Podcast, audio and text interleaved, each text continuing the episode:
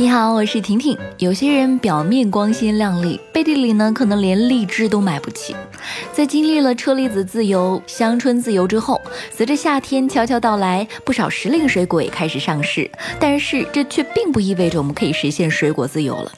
近日，时令水果荔枝开始上市，但是最近网上有传言说，今年荔枝价格飞涨，大家直呼吃不起。荔枝自由上线了，高价荔枝要出道了吗？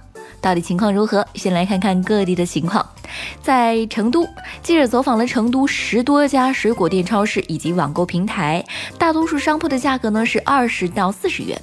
大多是红绿两款的妃子笑，也有店铺因为品种原因卖出了近六十元一斤的价格。品种叫做白糖樱荔枝，标出的价格是五十九点九元一斤。除了散称，还可以按份购买。一盒简易包装好的荔枝共十七克，售价是三十九元，平均两元一颗。记者注意到，这样的单价已经超过了旁边四十三元一斤的榴莲，直逼七十元一斤的车厘子。而在一些网购平台上，同样存在着高价荔枝的情况。一家在线配送商店中，八折后的海南白糖樱荔枝单价六十四元一斤。在深圳，记者走访了深圳福田区多家超市、水果店，发现目前荔枝上市的商店寥寥无几。在景田路某水果连锁商店，新到货的妃子笑荔枝售价是五十元两斤。一名店员坦言，目前荔枝的定价已经稍有调整，先前的价格为每斤三十三元。在某电商平台搜索荔枝，发现网售荔枝多为三五斤起卖。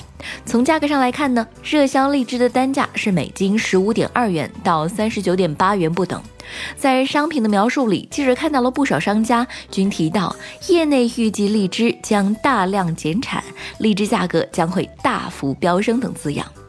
东莞荔枝协会会长赵吉庆曾表示：“物以稀为贵，今年荔枝肯定要比去年贵不少。